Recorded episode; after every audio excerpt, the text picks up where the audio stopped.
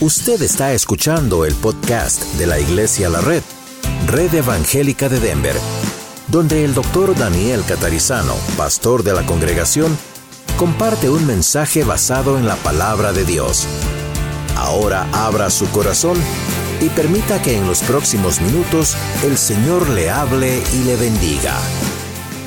Padre, te damos gracias en este día por este momento que podemos dedicar esta hora para estudiar tu palabra, este libro de Colosenses. Pedimos que tú abras los ojos de nuestro entendimiento y que tú nos hables. Y esta es tu palabra y tú nos hablas a través de ella. Pedimos que penetre nuestro corazón, nuestros pensamientos, nuestras actitudes Gracias por este día y pedimos también que bendigas el servicio aquí en Aurora y a la noche en Norte y las actividades en la tarde. Te damos gracias en el nombre de Jesús. Amén. Muy bien, vamos con nuestra Biblia a Colosenses capítulo 2. Y hoy nos toca ver del versículo 7 al, al 11, pero vamos a leer el contexto como hacemos siempre, ¿ok? Vamos al capítulo 2, versículo 1. ¿Lo tenemos? Sí. Porque quiero que sepáis cuán gran lucha sostengo por vosotros y por los que están en la Odisea y por todos los que nunca han visto mi rostro, para que sean consolados sus corazones unidos en amor hasta alcanzar todas las riquezas de pleno entendimiento, a fin de conocer el misterio de Dios el Padre y de Cristo en quien están escondidos todos los tesoros de la sabiduría y del conocimiento. Esto lo digo para que nadie os engañe con palabras persuasivas.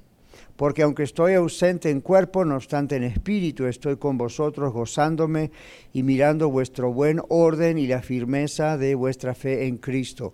Por tanto, de la manera que habéis recibido al Señor Jesucristo, andad en él arraigados y sobreedificados en Él y confirmados en la fe, así como, ah, como habéis sido enseñados, abundando en acciones de gracias. Mirad que nadie os engañe por medio de filosofías y huecas sutilezas, según las tradiciones de los hombres, conforme a los rudimentos del mundo y no según Cristo, porque en Él, en Cristo, habita corporalmente, toda la plenitud de la deidad, y vosotros estáis completos en él, que es la cabeza de todo principado y potestad. En él también fuisteis circuncidados con circuncisión no hecha a mano, al echar de vosotros el cuerpo pecaminoso carnal en la circuncisión de Cristo, sepultados con él en el bautismo, en el cual fuisteis también resucitados con él mediante la fe en el poder de Dios, que le levantó de los muertos. Vamos a ir hasta ahí, la semana que viene, Dios mediante, seguimos.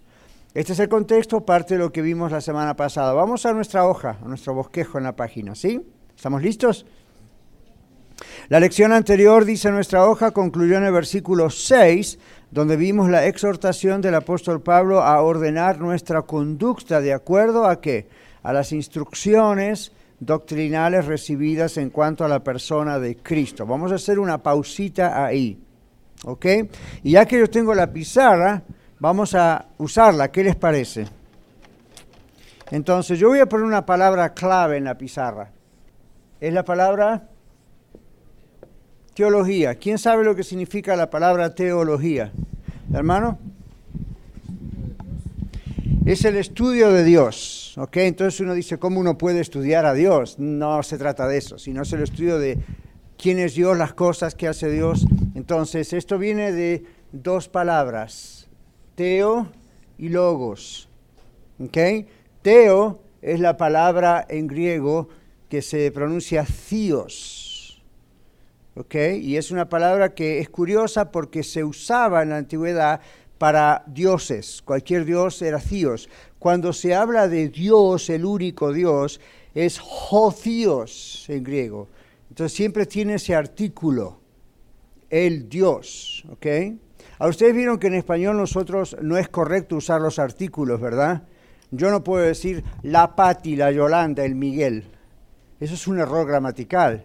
Hay países que lo usan, por ejemplo Ecuador lo usa como algo normal, pero en realidad es un error gramatical. ¿Verdad que si uno no dice él, este, él, otro, la fulana, el fulano, uno simplemente menciona el nombre.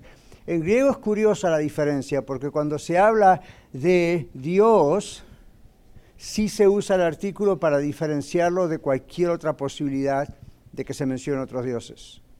¿Okay? Ahora, es una cosa técnica para ustedes, pero ¿por qué? Teología, logía viene de la palabra palabra o logos, ¿se dan cuenta? Ahora, en la Biblia el logos es Jesús, el verbo, la palabra.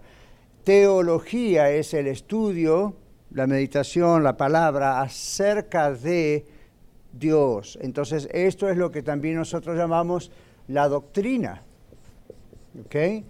Y siempre decimos, de acuerdo a la Biblia, que tiene que haber sana doctrina.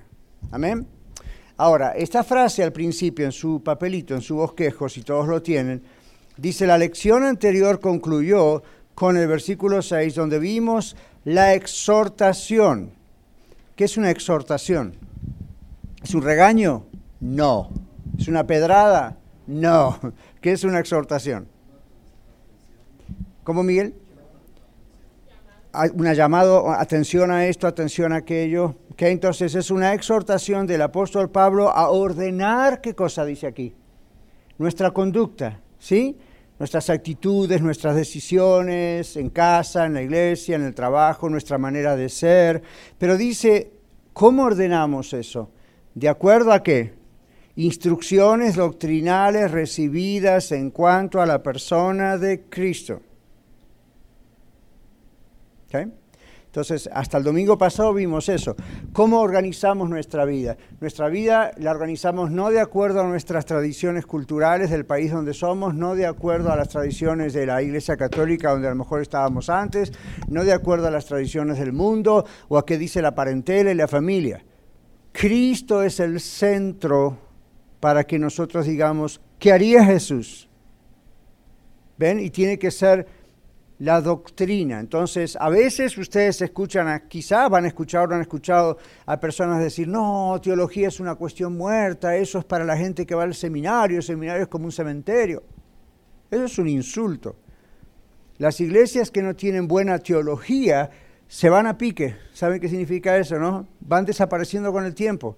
Las iglesias que no tienen buena doctrina o un cristiano, una cristiana que no tiene buena teología o buena doctrina, basa su vida en la opinión del hombre, en la opinión de la mujer, en la opinión de la tradición, en la opinión de Facebook o en la opinión de lo que sea. En cambio, la persona que estudia la teología, que estudia la doctrina, ¿verdad?, de la Biblia, que estudia quién realmente es Cristo, eso dirige sus acciones, sus decisiones, sus actitudes. ¿Ven? No es solamente Señor bendíceme, ayúdame a encontrar una buena esposa, o ah, tengo hijos o no, o qué hago, o un buen esposo, usted es una dama. Ok, fine, eso se hace.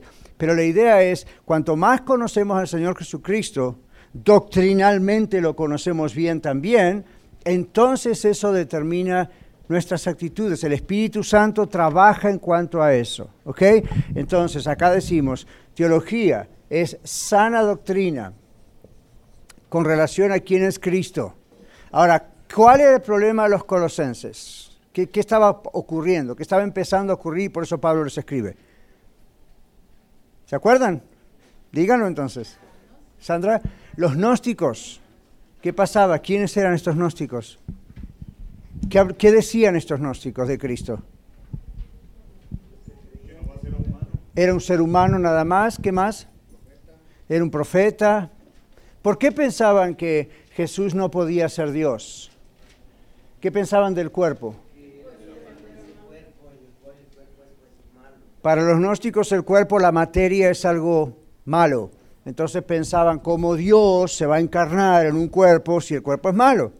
Y Pablo dice, ah, ah, el cuerpo no es malo, el hecho de que hayamos caído en pecado y nuestro cuerpo también tenga que ser redimido no significa que nuestro cuerpo es malo. Entonces Jesucristo es Dios, vino al mundo, se encarnó. Ahora usted dice, bueno, pastor, eso cambia, puede llegar a tener efectos que yo crea que Él es Dios o que yo crea que es uno creado por Dios. ¿No será, pastor, un asunto nada más doctrinal y teológico? ¿Qué, ¿Qué diferencia hace si yo creo esto o aquello? Total, yo creo que Él murió por mí. ¿Ustedes creen que hace diferencia? ¿Y por qué hace una gran diferencia? En nuestras actitudes, decisiones, en el matrimonio, en la familia, en las finanzas, en la salud, en el trato del cuerpo. ¿Por qué hace diferencia saber que Jesucristo es Dios en la carne o pensar solamente que Jesucristo es un ser creado por Dios? Claro. Claro, los gnósticos escucharon a Sandra, los gnósticos piensan, como el cuerpo es malo, y todavía piensan eso, todavía hay gnósticos, como el cuerpo es malo, hagamos lo que hagamos, no importa, seamos inmorales, no importa qué problema hay, total el cuerpo es malo, se va a morir.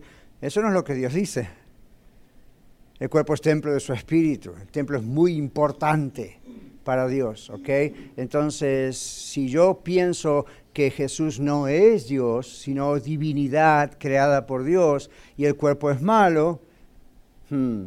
ven lo que yo haga y determine con mi mente, con mis pensamientos, con mi cuerpo, no va a ser una imitación de Cristo, como dice la Biblia. ¿Por qué? Porque la gente pensará para qué, los gnósticos pensarán, ¿para qué imitar a Cristo si total es un buen profeta, un buen ejemplo, pero nada más?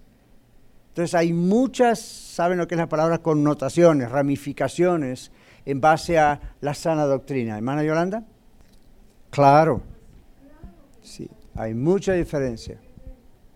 Amén. Por eso estamos diciendo, cuando en una iglesia o un ser humano, recuerda la iglesia no es la institución, usted, yo, los creyentes somos la iglesia.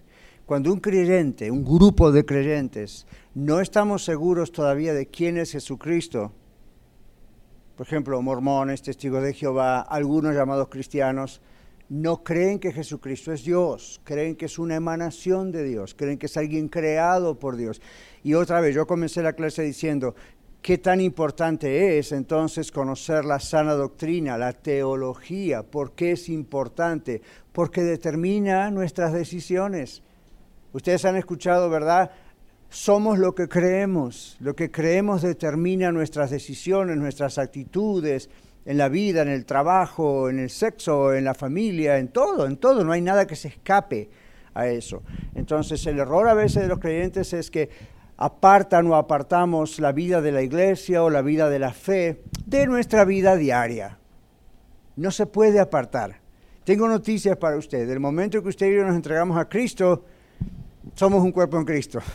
Entonces no, no es simplemente una platitude, como decimos en inglés, una, una, frase allí tirada al aire teológica para los teólogos y los pastores, los profesores de teología. Esto realmente determina quiénes somos, qué decisión tomamos, qué cosas hacemos, determina la fe, cómo oramos, todo está determinado en base a quién es el Señor Jesucristo. Gracias, Rogelio. Que si Jehová no edificare, en vano trabaja. ¿Verdad? En vano trabajamos. Amén. Y Él es perfecto. ¿Ya? Gracias. Entonces recuerden, Él es perfecto. Ahora, voy a tomar lo que dijo Yolanda, es una palabra interesante. Él es perfecto. Los gnósticos también dicen que Jesús es perfecto. Entonces uno dice, ¿y cuál es la diferencia? No es lo que está diciendo Yolanda. Entonces Yolanda está diciendo que Dios es perfecto en base a esto, la sana doctrina. Pero ¿qué pasa si un mormón le dice, oh sí, Jesús es perfecto? Habla con un testigo de Jehová y le dice, oh sí, sí, Jesús es perfecto. ¿Cuál es la diferencia entre que ellos digan que es perfecto y lo que la Biblia dice que es perfecto? ¿Qué opinan? Que la Biblia dice que Él es Dios y ellos dicen que Él es Dios. All right, Zoila, pero ¿qué diferencia hace que sea o no sea Dios? Vivirlo, ¿qué más? ¿Qué diferencia hace creer que Jesucristo realmente es Dios o es alguien creado por Dios? ¿Qué diferencia hace en su vida y en la mía todos los días? Los cambios, los frutos no son de parte de nosotros, sino es de parte del Señor. O sea que el que actúa es el Señor. El Señor. En nuestra vida. El que hace el cambio es el Señor. ¿Y qué tal el Espíritu Santo? Porque la Biblia dice que es el Espíritu Santo el que hace el cambio. Hay un temor sano de Dios. ¿Y quién es el Espíritu Santo? Dios. Fíjense que yo pregunté quién es, no qué es. Es un caballero. Es un caballero, o sea, es, un, es, un, ser, humano. Es un no. ser. No. ¿Es una cosa? No. ¿Es una emanación de Dios? ¿Es un viento porque se llama neuma? No. ¿Quién es? Es la persona, es la segunda persona de la Trinidad. ¿Por qué es la segunda? ¿Está en menos categoría? No, es una forma humana de decir. Porque no podemos meter tres, no, tenemos lenguaje para eso. ¿Quién había levantado la mano?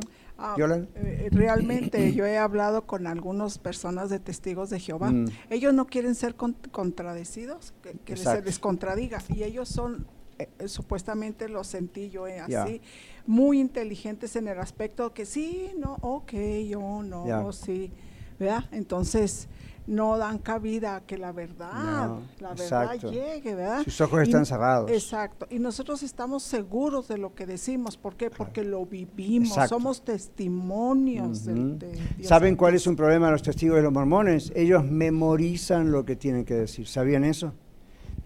Ellos memorizan. Entonces van a su puerta, van a su lugar y usted le dice, y ya saben lo que usted y yo les vamos a decir de acuerdo a la Biblia. Entonces memorizaron la respuesta.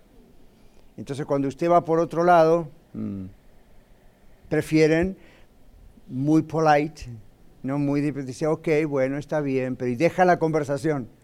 No entran en el debate. Experimentaron eso algunos de ustedes, ¿verdad? ¿Por qué no entran en el debate? Uno, porque ellos piensan que ellos solamente tienen la verdad. Número uno. Y otro, no entran en el debate porque no hay material para debatir. Ellos tienen un, un speech, un script, algo memorizado y de ahí no para. Entonces les enseñan en sus escuelas, un cristiano evangélico, una cristiana evangélica le va a decir esto y esto y esto y esto es lo que usted va a decir. Entonces, ve lo importante que es que usted conozca la sana doctrina y conozca la teología. No es, no es to- tanto para ganar un debate, es realmente para que ellos puedan encontrar la verdad de Cristo. Lorena, y vamos a seguir enseguida con la lección. Sí, yo tengo una hermana que ya es testigo de Jehová, 35 años, Ah, wow. y dice que, porque yo le pregunto, ¿verdad? ¿Ves? Ya. Entonces dice que el Espíritu Santo es, siempre ponen un ejemplo de un, como un radio o un algo eléctrico que está conectado, y ese es el poder. Y lo quitan y se quita el Espíritu Santo. Le digo, mm, o sea, Ya, ¿por qué no creen que el Espíritu Santo es Dios?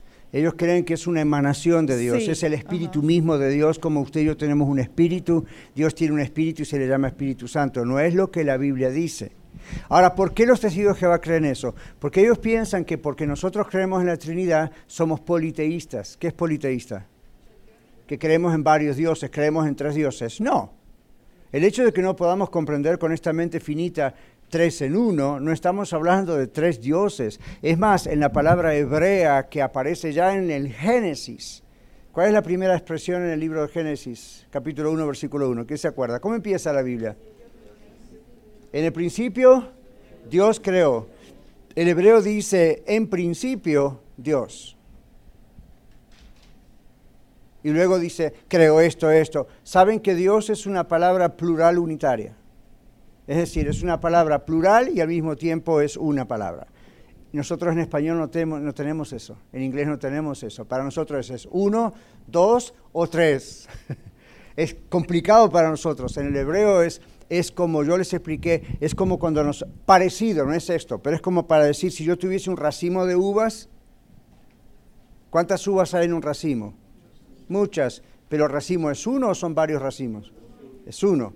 Entonces es una unidad complementaria, ¿ven? Es una unidad de más de una cosa, pero es una unidad, es uno. ¿Ven? Entonces, claro, es complicado porque si le decimos eso a un testigo de Jehová mormón, como sabe que le vamos a decir eso, ya sabe la respuesta por atrás que nos va a decir. Entonces, ah, lo, lo importante aquí es no tratar de debatir con ellos en cuanto a testigos mormones, sino a mostrarles quién realmente es Dios la sana doctrina. Entonces, el problema que yo encuentro con muchos cristianos nuestros, hispanos o no hispanos, es que no conocemos la doctrina. Conocemos puntos de la doctrina. Usted sabe lo que son, ¿cómo le decimos cuando escribimos un artículo? En inglés llamamos bullet points. ¿Cómo decimos en español? Son cuatro puntos. Sí, entonces decimos, este es el artículo, habla de tal tema. Entonces, un punto, dos puntos, tres puntos, cuatro puntos, ¿verdad? Estos en inglés se llaman bullet points, puntos. Ahora, el problema es que a veces como cristianos de la doctrina solamente conocemos los bullet points. ¿Qué quiero decir? Declaraciones, así títulos que decimos. Oh, la Biblia dice, no robarás. Oh, la Biblia dice Jesucristo es Dios. Oh, la Biblia dice que... Pero después la pregunta es, ok, ¿cómo explica esto? ¿Cómo explica esto? ¿Cómo explica esto? La mayoría de los creyentes no saben cómo explicar eso. Entonces los testigos de Jehová, los mormones, católicos, otros, saben cómo atacar los bullet points. No saben cómo atacar la sana doctrina. Yo quiero que ustedes sepan la sana doctrina, no los bullet points. Si la Biblia dice no robarás, ok, ¿qué significa eso? Oh, pastor, sentido común, no robarás. Ah, ah. Eso en los diez mandamientos es simplemente un título y el resto del Antiguo Testamento explica lo que significa no robarás o no cometerás adulterio, o no codiciarás la casa de su ven, son solamente títulos. Y luego el resto de la Biblia explica, por ejemplo, robar no es solamente ir a un banco y robar. Robar no es solamente como un niño baile saca una moneda a la mamá de su cartera. Esos son actos de robo. En la Biblia robar es muchísimo más profundo. Por ejemplo, si yo como pastor no compartiese la sana doctrina con ustedes, les estoy robando. En la Biblia. Estoy, estoy robando el no dar lo que Dios va dando. Entonces, así tiene muchas implicaciones. Bueno, vamos a ver, la palabra arraigados dice la Biblia, de esto podemos hablar mucho más, pero quise decir la primera frase del versículo 6 que vimos el domingo, recuerden, la sana doctrina, la teología que creemos de quién es el Señor Jesús, determina cómo oramos, determina qué decisiones tomamos en el matrimonio o como solteros, determina qué hacemos con nuestro cuerpo, determina, ¿se acuerdan que yo les hablé el domingo de la justicia propia? todo eso determina quién es Jesús para mí. ¿Ok? ¿Quién es Jesús de acuerdo a la Biblia? El versículo 7 leíamos antes, dice arraigados. Pablo dice, estamos arraigados. ¿Ven que eso viene de la palabra raíz? Arraigados. ¿Ok? Entonces expresa que un resultado permanente. Estamos arraigados, ahí estamos. La traducción más literal del texto podría ser así, siendo constantemente edificados en él que no es una vez cuando me convertí. Entonces, yo me convertí hace como 45, 46, 7 años atrás. Entonces, estoy arraigado desde el primer día. Usted también. No del día que me bauticé, del día que reconocí mis pecados, le pedí perdón al Señor, yo sé que fui salvo, ¿qué? Pero ahí no terminó todo, ahí comenzó todo. Amén. Y usted también. ¿Cuántos de ustedes dicen yo todavía estoy en proceso? Ahora, no está en proceso de ser salva o ser salvo, está en proceso de seguir creciendo. Entonces estamos arraigados, pero la idea de estar arraigados es, si no estuviésemos arraigados en Él, el Espíritu Santo no puede edificarnos. Pero porque estamos arraigados en Él y somos salvos, el Espíritu Santo Dios nos va edificando. Entonces, en el proceso de la edificación de este hijo llamado Daniel Catarizano, Dios sigue haciendo cambios en mi vida. ¿Y cuáles son algunos de esos cambios? Antes yo creía algunas, ya siendo salvo, ¿ok? Yo creía ciertas cosas, interpretaba ciertas cosas, me parecía que era eso así realmente la palabra de Dios. Con el tiempo Dios me fue mostrando, Daniel, en este punto estabas equivocado, esta es la verdad. Entonces uno, eh, Dios lo edifica, o sea, la edificación no es solamente tengo más fe, o, o puedo hablar mejor de Cristo a las personas, o puedo predicar mejor, o aconsejar mejor. Eso es parte de ser edificado. Pero la edificación tiene que ver primariamente con cómo está trabajando Dios en mi vida, en mi alma, en mi conciencia, no solo en la comprensión de la teología, sino en mis actitudes. ¿Ve? Dios va, cada vez que usted ve, wow, Dios está cambiando mi vida, yo antes tenía esta forma de ser y ahora, wow, eso se fue. O antes miraba a los demás y los juzgaba, wow, ya no los miro así. O antes, no era, uh, el chisme y ahora ya no me sale. Antes fácilmente me salió una mentira y ahora no me sale. Esos no son logros suyos. Ese es el Espíritu de Dios trabajando en usted. Entonces, cuando eso pasa, la Biblia dice, dele gloria a Dios, dele crédito a Dios. ¿okay? Entonces Dios sigue. Sí, entonces estamos arraigados en la fe del Señor. Recuerden que la palabra fe a veces no tiene que ver con esa esperanza de algo que pedimos, como dice la Biblia en otro texto, sino como la fe es esto. Muchas veces la Biblia habla de la fe como la doctrina que creemos, lo que está en la palabra. ¿ok? Entonces aquí dice arraigados, expresa un resultado permanente, la traducción es constantemente edificados. El griego usa mucho esto de constantemente esto, porque es lo que en español decimos un tiempo continuo. ¿Se acuerdan en la escuela? La diferencia de un presente o un presente continuo. En inglés también, cuando usted ve una palabra en inglés que termina con ing, eso significa que es una acción continua.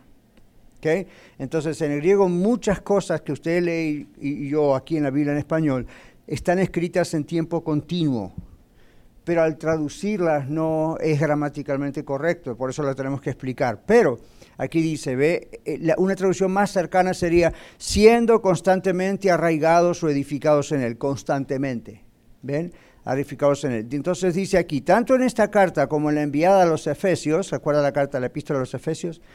El Señor Jesucristo es representado como el espacio, otros dicen la esfera, de la cual el edificio es edificado y no solo como la roca sobre la cual debemos edificar nuestra vida. Cristo es la roca, Cristo es el fundamento, pero también Él es el espacio o lugar en el cual se edifica nuestra vida con Él. Entonces, sobre edificados en Él, como dice Pablo en el texto, es un sinónimo de establecido. ¿Ok? A ser firme o establecerse. Entonces se refiere a que a un proceso, salud, a un proceso continuo, ¿ve? Y constante. Entonces, ¿qué quiero decir con esto? ¿Qué dicen teólogos con este asunto de Jesucristo es la roca? ¿Verdad que siempre escuchamos eso? Jesucristo es la roca, Él es la roca. Y en el Antiguo Testamento aparece la palabra roca y está con mayúscula, porque se refiere a una persona, que a Cristo, al Mesías que iba a venir. En el Nuevo Testamento se habla de la roca. Cuando en Mateo 16, 16 Pedro dice, tú eres el Cristo, el Hijo de Dios viviente, ¿qué le responde el Señor Jesús? Te digo a ti que tú eres Pedro y sobre esta roca edificaré mi iglesia. Los primos católicos you know, hacen el problema allí pensando que Dios estaba refiriendo a Pedro como la roca, jugando con la palabra Pedro. La palabra Pedro en griego es la palabra Petros. Y la palabra Petros significa piedra. Pero es diferente la palabra roca que usa el Señor. Él es la roca, no Pedro. Ahora, la declaración que hace Pedro por revelación directa de Dios es una roca sobre la cual usted y yo fundamentamos nuestra fe. ¿Ve? Ahora, Cristo no es solamente la roca y el fundamento, Él es eso. Pero ¿qué dice aquí Pablo en esta idea del original? No solamente Jesucristo es la roca donde basamos nuestra fe, donde comenzamos nuestra salvación, Él es el ambiente alrededor nuestro. Digamos, todo lo que nosotros hacemos, por eso al principio dije, esto es importante, la teología y la sana doctrina. ¿Por qué? ¿Qué dijimos? Esto determina qué cosas nuestras actitudes, nuestros pensamientos, nuestras decisiones. Saber que sobre nuestra vida, o saber que nuestra vida está siendo edificada y sobreedificada sobre el Señor Jesucristo, hace que el Espíritu Santo haga presencia de Dios, o, digamos, permita que experimentemos la presencia de Dios, el ambiente alrededor de Dios, no solamente cuando estamos aquí en la escuela de vida o en la, escuela de ministerios o en, en el servicio de la iglesia, siempre. Ahora, nuestros hermanos carismáticos y pentecostales, con, con todo amor, pero un poquito con tal vez un poquito de error aquí, han creado la idea de que nosotros debemos atraer la presencia de Dios. Entonces, depende de lo que experimentemos en el culto, en el servicio, dicen Dios está o Dios no está. Dios siempre está. ¿Cómo sabemos que Dios siempre está? Él lo prometió. Entonces Él no va, entra y sale, va, entra y sale. ¿Cuándo hacía esa entrada y salida hasta cierto punto el Espíritu Santo? En el Antiguo Testamento. Y déjenme decirles, no significa una total entrada y salida como quizás nosotros lo entendemos. Pero la idea es que el Espíritu Santo venía, supongamos que Juan es el rey David, entonces Dios lo ungía, lo separaba, lo señalaba para el ministerio de ser el rey David y el Espíritu de Dios estaba sobre él para que hiciera el trabajo. Lo mismo hizo con Moisés, lo mismo hizo con Ruth, lo mismo hizo con este y con esta y con esta.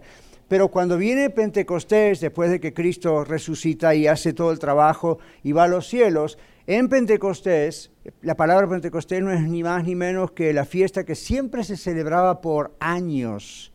No ocurrió esa vez la primera vez. Lo que ocurrió la primera vez fue que el Espíritu Santo descendió en esa fecha. ¿Qué significa Pentecostés? La fiesta de las cinco semanas, 50 semanas. Pente, 50, costés, como viene la palabra costales, costal, ¿verdad? Entonces, en la fiesta, y es importante que el Espíritu Santo descendió a todos los creyentes en esa fiesta, porque es lo que llaman los judíos el harvest, la fiesta de las cosechas. ¿Ven? Entonces es importante ver la cosecha de Dios que comenzaba desde ese día, cuando Pedro predicó y de pronto con más de 3.000 personas se entregaron a Cristo. ¿Ven? ¡Pum! Una cosecha así. Entonces es importante. Ahora, la idea es, Jesús no solamente es la roca sobre la cual estamos parados, Jesús también es el que está con nosotros todo el tiempo. ¿Ok? Es en la presencia del Espíritu Santo también, porque Él dijo somos uno. ¿okay? Aunque son diferentes roles, es diferente explicarlo, complicado, pero la idea es esta, usted y yo, y está atado a esto, usted y yo no vivimos dos vidas separadas, no debemos vivir dos vidas separadas. Una es la vida del fin de semana en la iglesia, o si vengo el jueves, o si voy a la escuela de ministerio, o si tengo un grupo en casa, y después aparte yo tengo otra vida. No. Usted renunció a eso el día que se entregó a Cristo. Yo también. Entonces usted dice, bueno, ahora soy un religioso fanático, tengo que estar todos los días con la iglesia. No, usted es la iglesia donde quiera que esté. ¿Okay? René maneja su camión, la red está manejando ese camión. Él es parte de la red, es parte de esa iglesia. ¿Okay? Y René va a decir, bueno, pague los impuestos por mi camión. no se trata de eso, la idea es, ve, yo estoy en la radio, yo soy parte de la iglesia de la red. ¿Okay? Pari está en su compañía de limpieza, you know, eso es como si fuera de la red. Cada uno de nosotros en su empleo. ¿ok? Entre Blas está ahí con su compañía de préstamos para casa, sino Mortgage Company, right? Entonces uno dice, bueno, no importa lo que hacemos cada vez en la semana. Estoy cocinando, estoy recibiendo gente en casa, estoy visitando a un enfermo, estoy manejando en el freeway. You know, usted y yo somos parte del cuerpo de Cristo, no hay una separación. Mi vida religiosa es cuando voy a la iglesia. Le digo, usted no va a la iglesia, usted es la iglesia. Usted y yo venimos a un servicio de la iglesia, o venimos a la escuela de vida, o venimos a la reunión de oración, o venimos a una casa, pero la iglesia no se la puede sacar nunca de encima. Sorry. Así es. Entonces, donde vamos, llevamos a Cristo. Entonces, Él nos va edificando nuestra vida en base a su presencia en nuestra vida y a que estamos, estamos nacidos de nuevo en Él, en esa roca que es Él. Seguimos. El siguiente versículo dice, confirmados en la fe, o el final del versículo, confirmados, lo vean en letras negritas, confirmados en la fe tiene que ver con la fe como un instrumento por medio del cual los colosenses estaban siendo establecidos en Cristo, usted y yo también. Lo mismo se cumple en nosotros hoy. ¿okay? Estamos siendo establecidos, firmes cada vez más fuertes en Cristo. No es que nunca podemos estar desestablecidos, sino es la idea de crecimiento, de edificación, como un edificio que se va haciendo, ¿verdad? Piso a piso. Lo mismo se cumple en nosotros hoy. El texto en su totalidad significa que a medida que la fe estaba siendo constantemente establecida, ellos, los colosenses, usted y yo aquí los de la red, podían tenerla en abundancia. Es decir, la fe crece. ¿Se acuerdan cuando los apóstoles dicen, aumentanos la fe? Y Jesús no les responde con una especie de porcentaje, como diciendo, pueden tener 20% de fe, mañana les voy a orar por ustedes, van a tener un 45%, un 50.3%. No trabaja así la fe, pero la fe crece. Que más que aumentanos la fe, tendrían que haberle pedido, haz que la fe que crezca. Hay una diferencia allí, ¿verdad? se fortalezca y eso se fortalece en la comunión diaria con Dios. Entonces aquí dice, a medida que esa fe está siendo establecida, recuerden que fe también significa que es lo que creo, ¿ok? Entonces, y lo que creo tiene que estar basado en la palabra de Dios.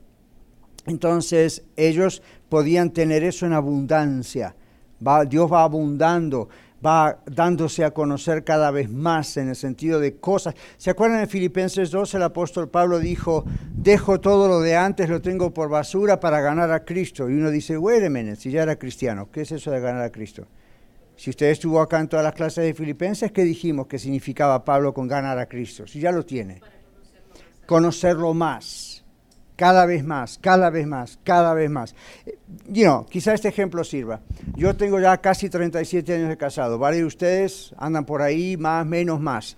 Entonces, uno dice, de acuerdo a cómo es mi relación matrimonial, en mi caso con mi esposa, ya es mi esposa. Hay un papel firmado, el pastor nos casó, todo está bien. Pero a medida que van pasando los años, el trabajo es conocernos cada vez mejor, cada vez más. Luego vamos cambiando ¿ok? Por más que querramos ir hacia atrás y ser más jóvenes, no va a ocurrir. Entonces vamos para la vejez, no para la juventud. Entonces, you know, sorry. Entonces uno dice, ok, esta es una oportunidad, vamos conociéndonos mejor.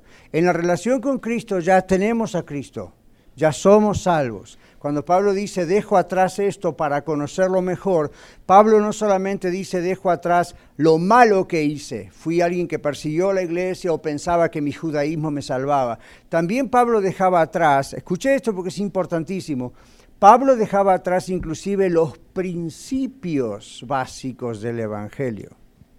Hay otro texto donde, eh, ahí en Colosenses, o en otro texto también dice, dejando los rudimentos, en Colosenses dice del mundo, en otro texto creo que es en, Gálatas, que él también dice, esas doctrinas de bautismos y esto, que ya tienen que quedar atrás.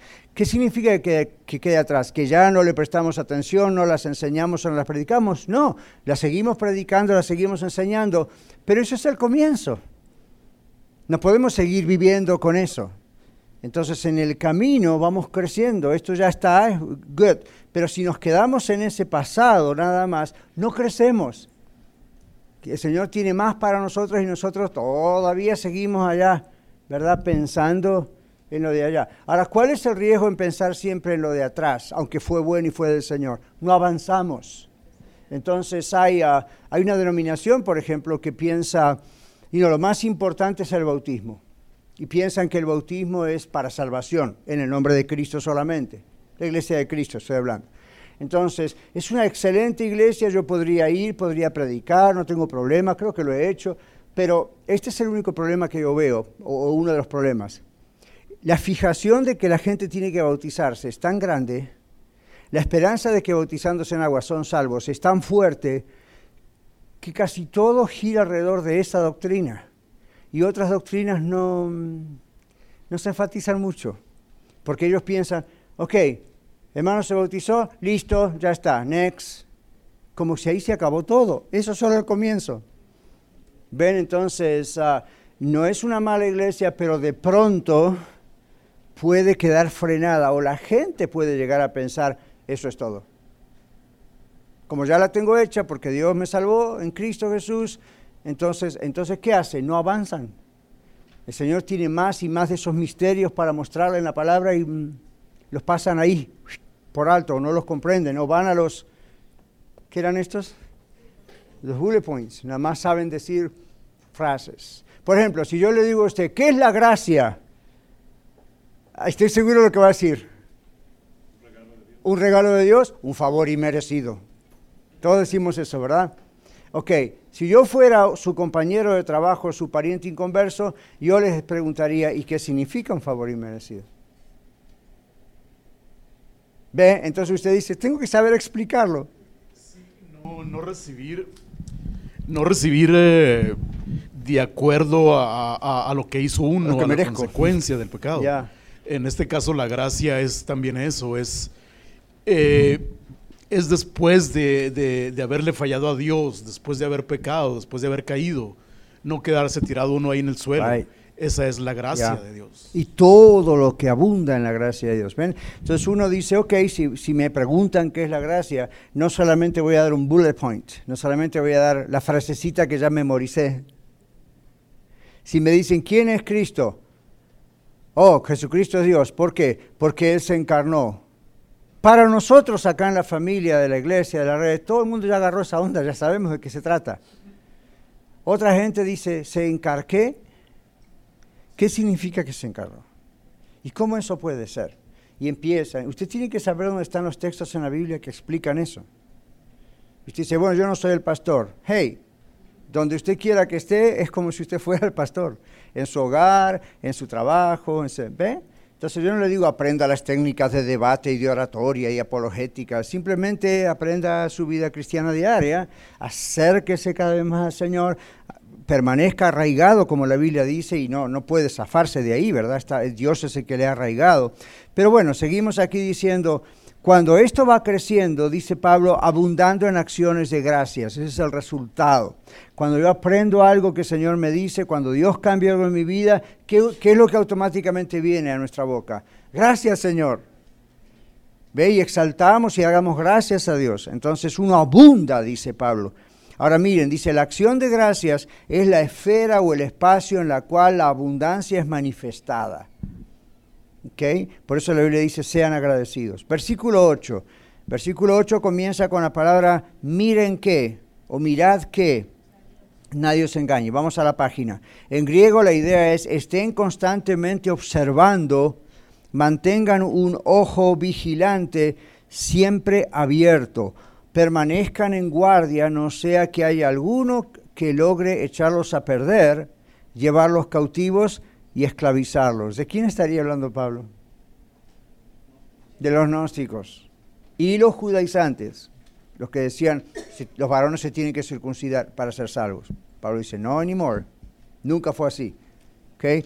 Entonces, mirad es eso. Yo le digo a ustedes como pastor en la red, watch out, miren, conozcan bien la palabra de Dios, conozcan bien la sana doctrina, porque es fácil caer en un engaño si uno no conoce la palabra.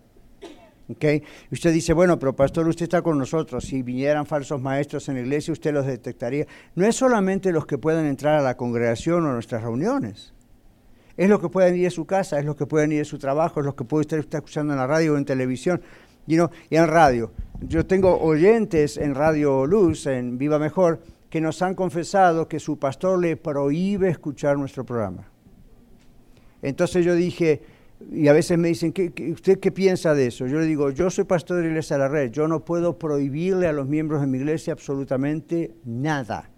Estamos en un país libre, número uno, yo no tengo autoridad espiritual para prohibirles a ustedes nada, yo les digo a mi iglesia. Pero esto hago. Tengo que predicar la sana doctrina, tengo que orar por ellos, tengo que soltarlos cuando veo que van por un lado donde no tienen que ir, pero la decisión tiene que ser de ellos. Yo no soy el Espíritu Santo, es el Espíritu Santo es Dios.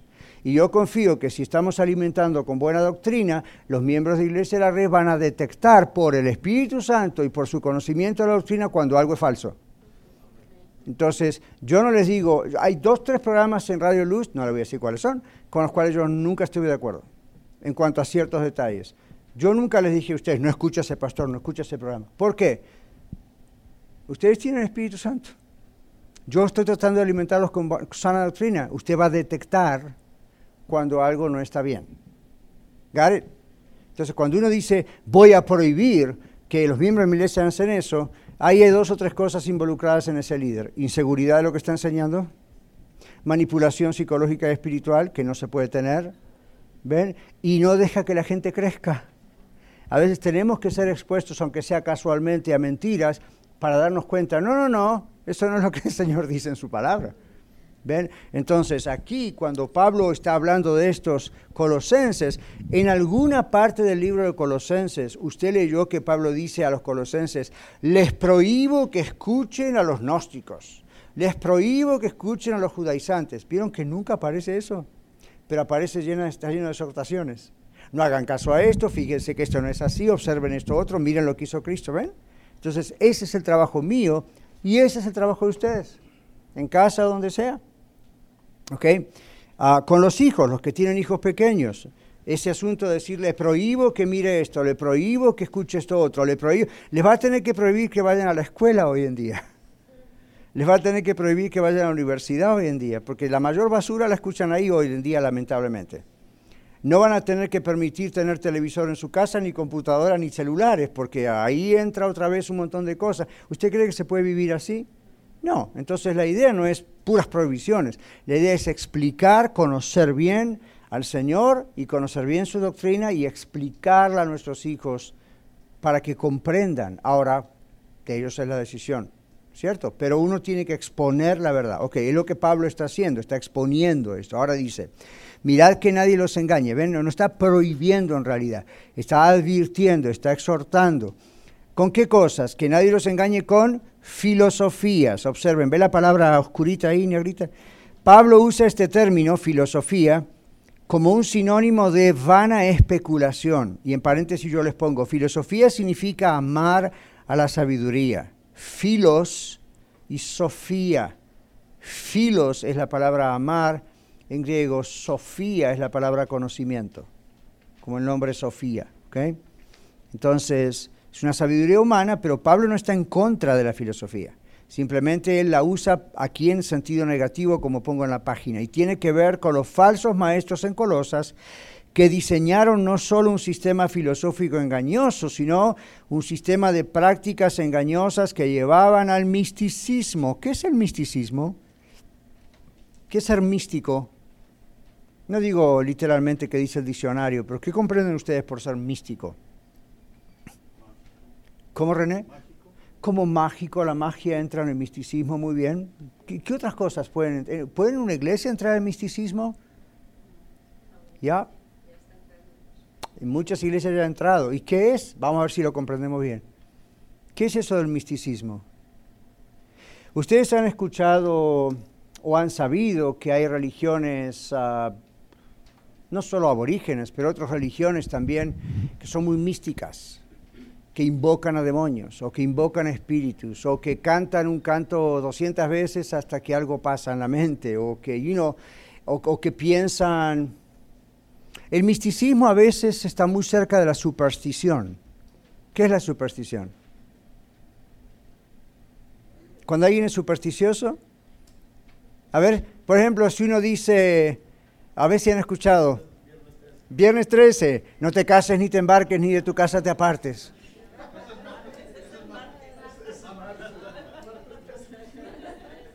en su país.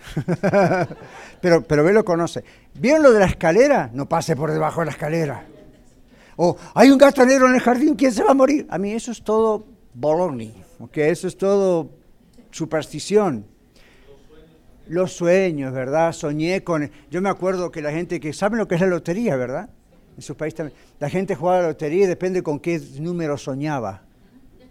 Entonces, papá se debe acordar, ¿no? Allá en el sur decían, oh, ayer soñé y vi el número 15, o la niña tenía 15 años, la niña bonita, entonces al día siguiente iba a comprar un boleto de lotería con el número 15.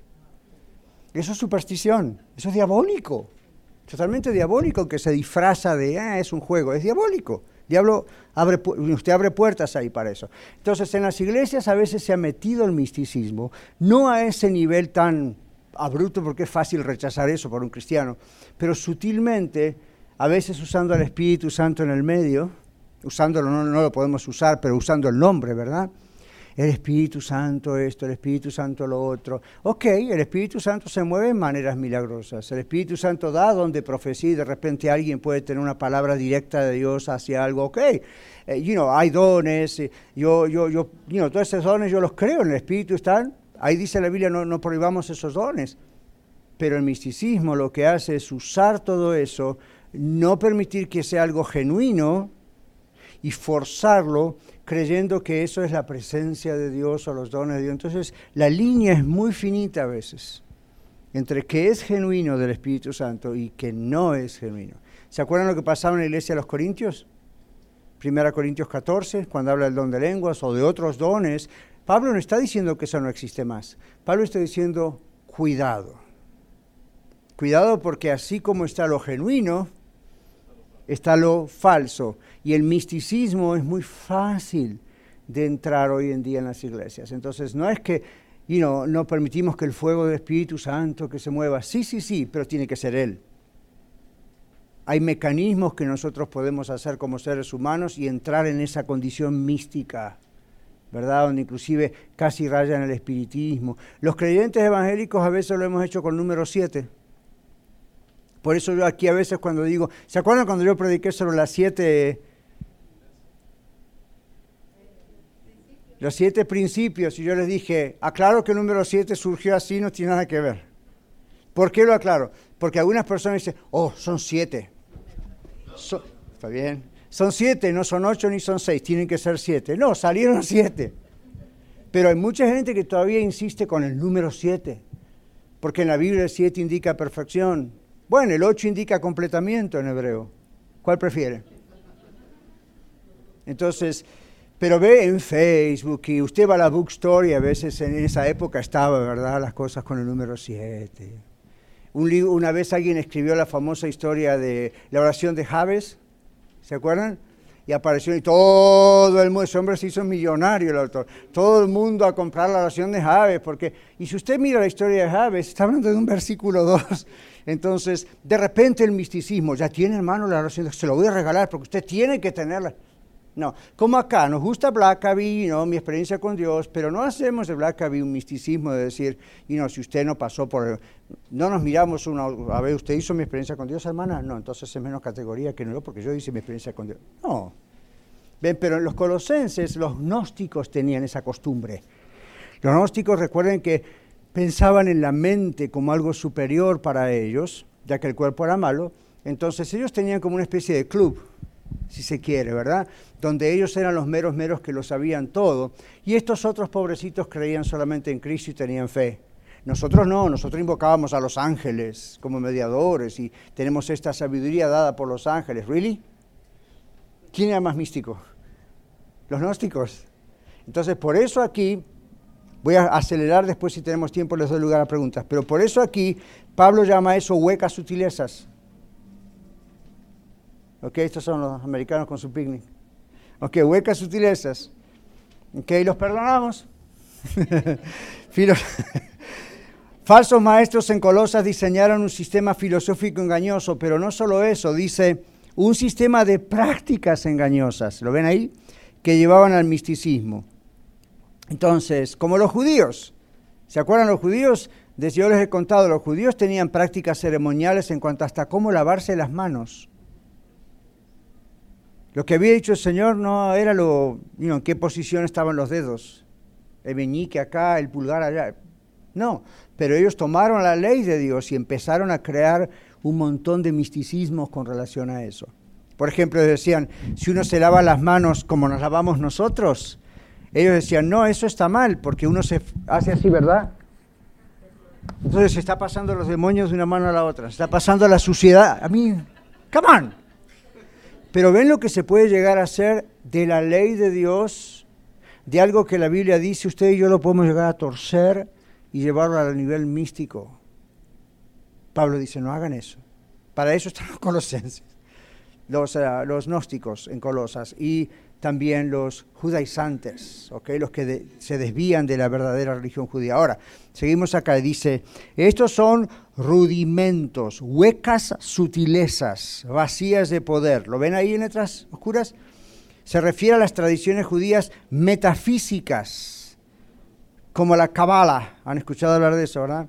Si han escuchado a la cantante Madonna, no digo que la escuchen, digo si la han oído mencionar, ella es miembro muy fuerte y con millones de dólares sosteniendo la religión Kabbalah. ¿Sabían eso? Más vale que lo sepan, porque usted dice, bueno, esa es la vida de ella, a mí no me importa. Las letras y las cosas que ella canta infiltran la idea de la Kabbalah. ¿Okay? Entonces, por eso es importante a veces saber en qué anda fulano. ¿Por qué usted lo sabe, pastor? Porque me importan nuestros jóvenes, me importa nuestra gente, y quiero saber en qué andan los que influencian todos los días nuestra cabeza. ¿Okay? Entonces, you know, ahí tenemos los rudimentos. Y esto cabal es antiquísimo, es algo judío. Los rudimentos eran ceremonias, abstención de ciertas comidas y bebidas. Todavía yo creo que acá en la red debe haber alguno que no come cerdo porque piensa que es pecado. Es una mala interpretación del Antiguo Testamento. ¿Ok? Entonces, eso es hace que uno sea legalista, hace que uno juzgue a los demás hermanos, o, ¿ve? o uno se cree interiormente más espiritual, cuando el Señor ya dijo lo que tenía que decir con relación a todas esas cosas que Él dio primariamente a su pueblo. Usted me dice, pastor, ¿estoy come cerdo? Sí, no como mucho porque no es bueno para la salud. ¿Ok? Entonces, los rudimentos eran ceremonias, abstención de ciertas comidas y bebidas, lavamientos, como lo de las manos, simbolismos paganos misteriosos y ritos de iniciación. Y usted dice, bueno, eso lo hacen los mormones, los testigos. Hay cristianos que tienen sus propios ritos de iniciación, aunque les parezca extraño. Hay que tener cuidado con eso. Hoy en día uno escucha todo tipo de cosas, todo tipo de situaciones. Mundo, ¿a qué se refiere a Pablo con mundo? Es la palabra cosmos en griego, qué significa lo material y lo externo. Entonces dice Pablo, se enfocan en eso que es humano y mundano. Versículo 9 habla de la palabra plenitud, ¿verdad? Dice, porque en Cristo habita corporalmente toda la plenitud de la deidad. Que ahí en Reina Valera está ahí con mayúscula, o sea, deidad es Dios. Entonces, plenitud, dice nuestro bosquejo. Jesucristo es totalmente Dios, no es parte de Dios o una creación de Dios o una emanación de Dios. Todo lo que es Dios reside, habita, tiene su hogar en el Señor Jesucristo, del mismo modo que todo lo que es Dios lo tiene el Padre y el Espíritu Santo.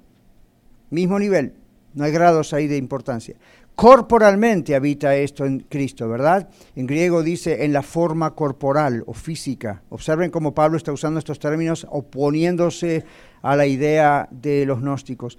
La deidad de Jesucristo siempre existió, aun cuando no tenía cuerpo humano. Es decir, aún antes de su encarnación. A ver, necesito una, dos, tres, cuatro personas muy rápidamente que busquen estos textos. Filipenses 2.6, otro de ustedes Juan 1.1, otro de ustedes Juan 1.14 y otro de ustedes, cuidado, primera Juan, las cartas al final 1, 1 al 3. A ver, comencemos con Filipenses 2.6. El cual siendo aún el cual siendo en forma de Dios no estimó el ser igual a Dios como cosa a que aferrarse Gracias. Entonces, ven la existencia del Señor antes. René tiene aquí el otro de ¿cuál? Juan 1.1. En el principio era el verbo y el verbo era con Dios y el verbo era Dios. Right, cuando ven el verbo, recuerden cuando, cuando en la Biblia en el Antiguo Testamento dice Dios, yo soy el que soy, el que siempre fui, la palabra. Lorena tiene Juan 1.14. Adelante. Y aquel verbo fue hecho carne y habitó entre nosotros, y vimos su gloria, gloria como del unigénito del Padre, lleno de gracia y de verdad. Muy bien, primera Juan 1, del 1 al 3, ¿quién lo tiene? A ver, Rogelio. Ricky, ok. Primera Juan 1, 1 al 3. El anciano Agallo, el amado a quien amo en la verdad. Primera, primera, primera Juan lo que era desde el principio, lo que hemos oído, lo que hemos visto con nuestros ojos, lo que hemos contemplado y palparon nuestras manos tocante al verbo de vida. Porque la vida fue manifestada y la hemos visto y testificamos y os anunciamos la vida eterna, la cual estaba con el Padre y se nos manifestó. Lo que hemos visto y oído, eso os anunciamos, para que también vosotros tengáis comunión con nosotros y nuestra comunión verdaderamente es con el Padre y con su Hijo Jesucristo. Hasta ahí. Hasta ahí, gracias. Entonces, ah, ven, en los, tres, en los cuatro casos se habla del verbo de Dios, se habla de Jesús, ya existía antes. Jesús mismo en un caso dijo, antes que Abraham fuese yo soy, y tomaron piedras para matarlo, ¿verdad? Entonces ya existía siempre Jesús. Ahora Pablo dice corporalmente en un cuerpo, existe Dios en Cristo. Seguimos en nuestro bosquejo. La plenitud de la deidad, Dios, habita, reside en Jesucristo hoy en su humanidad aún glorificada en el cielo. En el cielo hay un ser humano glorificado, resucitado, glorificado, Jesús. Entonces, Ahí eso es algo importantísimo para todos nosotros. Seguimos. Esto es un absoluto contraste con la enseñanza de los falsos maestros gnósticos. Ahora, los modernistas, los de hoy, los modernos de hoy, creen en la divinidad de Jesús, pero solo como un grado diferente al que ellos creen, poseemos los seres humanos. Los, mormones le van a decir que usted y yo somos dioses en potencia, o semidioses, o somos una... No, ni vamos a llegar a serlo. Entonces, por eso, ¿por qué lo dicen así? Porque es lo que ellos creen de Jesús. Los modernistas creen que es un asunto de grado, no de clase, no de naturaleza, sino de grado, ¿ok? Es decir, uno, dos, tres, primero, segundo y tercero. Pablo dice que es un asunto de clase, en inglés llamamos kind, en inglés, no de grado o de degree. Pablo nunca habla de la divinidad de Cristo, sino de su deidad, ¿se dieron cuenta? Si no leen bien el Colosenses se van a dar cuenta que siempre habla de la deidad. Jesucristo tiene atributos divinos porque Él es Dios. Entonces cuando uno habla de divinidad está hablando más de atributos, de lo que hace la divinidad, estar presente en todas partes, saberlo todo. Se habla de eso cuando uno dice divinidad, no de la naturaleza de quien es. Es como si yo digo, bueno, la hermana Isabel ama a su esposo. Eso es un atributo, es una característica del ser humano. Otra cosa es que yo diga es un ser humano. Cuando digo es un ser humano estoy hablando de la naturaleza de quien ella es. Cuando digo lo que hace hacia su esposo estoy hablando de que porque ese tiene esa naturaleza, haz esto otro. Entonces, cuando hablamos de la divinidad de Cristo, estamos hablando de atributos de Cristo, es decir, de lo que Él puede hacer como Dios. Cuando hablamos de la deidad de Cristo, estamos diciendo quién es Él en su naturaleza como Dios. No es un ser humano. ¿Ok? Seguimos. Voy corriendo porque ya el reloj nos dice que hay que concluir y quiero concluir con esto. Si no, nos atrasamos. Entonces, completos en Él dice el versículo 10, usted y yo, sabiendo esta sana doctrina de quién es el Señor Jesucristo, estamos completos en Él. Pablo dice en griego, y ustedes están en Él habiendo sido llenados por completo, con el presente resultado de que ustedes están completamente llenos. Comparemos esto con Efesios 3:19, alguien búsquelo por favor para ver que en Él, en Cristo, estamos llenos, completos. Nuestro estar completos, llenos, viene de su plenitud. Dios no nos comparte su divinidad, su esencia o su naturaleza como Dios, como dicen los mormones, sino que nos comunica cualidades tales como la santidad, la rectitud, como dice Efesios 3.19, que vamos a leer. ¿Quién lo tiene? Aquí, a Sandra. Gracias, para que sean llenos de toda la plenitud de Dios. ¿Ven? Entonces usted y yo no necesitamos a nada ni nadie más. En Cristo tenemos todo lo que necesitamos. Dice, Dios nos satisface completamente, por lo tanto no necesitamos a los ángeles, como decían los gnósticos en Colosas, ni a nada ni nadie más para estar satisfechos en la vida o para que ellos sean nuestros mediadores ante Dios, como pensaban los gnósticos. Versículo 11, ahora Pablo deja los aspectos teológicos para confrontar los errores en las prácticas de los falsos maestros. Pablo dice que ya no es necesaria la circuncisión porque recibimos la circuncisión de nuestro corazón, la cual no es externa y no quita solo una parte del cuerpo, sino que crucifica, elimina todo el poder del pecado en el cuerpo. Dice, al echar de vosotros el cuerpo pecaminoso carnal Significa quitarse como quien se quita la ropa completamente, el control constante de la naturaleza pecaminosa es lo que quitamos, original, que está en el cuerpo. Comparar con Romanos 6.6, alguien lo busca rápido por favor, el poder de la naturaleza pecaminosa fue roto y no tiene control sobre el cuerpo de usted y de mí como verdaderos seguidores de Cristo, es decir, de un hijo o hija de Dios. ¿Y cómo se logró esto? En la circuncisión de Cristo. ¿Qué significa esto? En la circuncisión espiritual que ocurrió a través de Cristo. Esto no significa que la naturaleza pecaminosa desaparece, como dice 1 Juan 1.8, sino que su poder sobre nosotros es roto y podemos controlarla gracias al poder de Dios en nosotros. Leamos el texto. Sabiendo esto, que nuestro viejo hombre fue crucificado juntamente con él, para que el cuerpo del pecado sea destruido, a fin de que no sirvamos más al pecado. Gracias, René. Entonces, ¿usted y yo seguimos pecando a veces? Sí. No diga que no, porque ahí entonces ya cometió un pecado. En primera Juan dice, si pecamos, abogado tenemos en Cristo. Entonces, usted dice, pero no es que la naturaleza pecaminosa quedó muerta allí. Cuando me bauticé, como el domingo aquí en el norte bautizamos personas, no quedó esa persona muerta bajo el agua, no. Eso es un simbolismo de lo que ya pasó hace tiempo atrás. La idea es, usted y yo siempre vamos a ser tentados a pecar. Pero tengo noticias para usted antes que se vaya. Gracias a que tenemos a Cristo en nuestro corazón, gracias a que el Espíritu de Dios vive en nuestro corazón, podemos no pecar. Mientras que antes éramos esclavos del pecado. Ahora no somos más esclavos del pecado. Cuando pecamos es porque conscientemente lo queremos hacer. Antes esa era nuestra vida. Hoy tenemos el poder de Dios en nosotros para decir no. En el poder del Señor, en el nombre del Señor, yo no voy a hacer esto porque vivo en Cristo. Eso no lo puede hacer alguien que no tiene a Cristo. Entonces, en Cristo lo tenemos todo. Por eso les dije al principio, es importantísimo que usted se dé cuenta seguro quién es Cristo. Si Cristo no fuese Dios, no tendría poder para hacer el cambio en nuestras vidas. Un ser humano, un mártir de, la historia, no tiene poder para cambiar a nadie, aunque haga una buena cosa.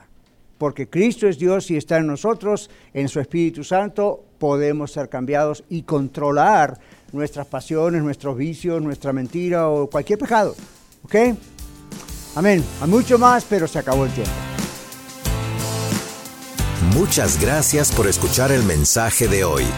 Si tiene alguna pregunta en cuanto a su relación personal con el Señor Jesucristo o está buscando unirse a la familia de la Iglesia La Red, por favor no duden en contactarse con nosotros.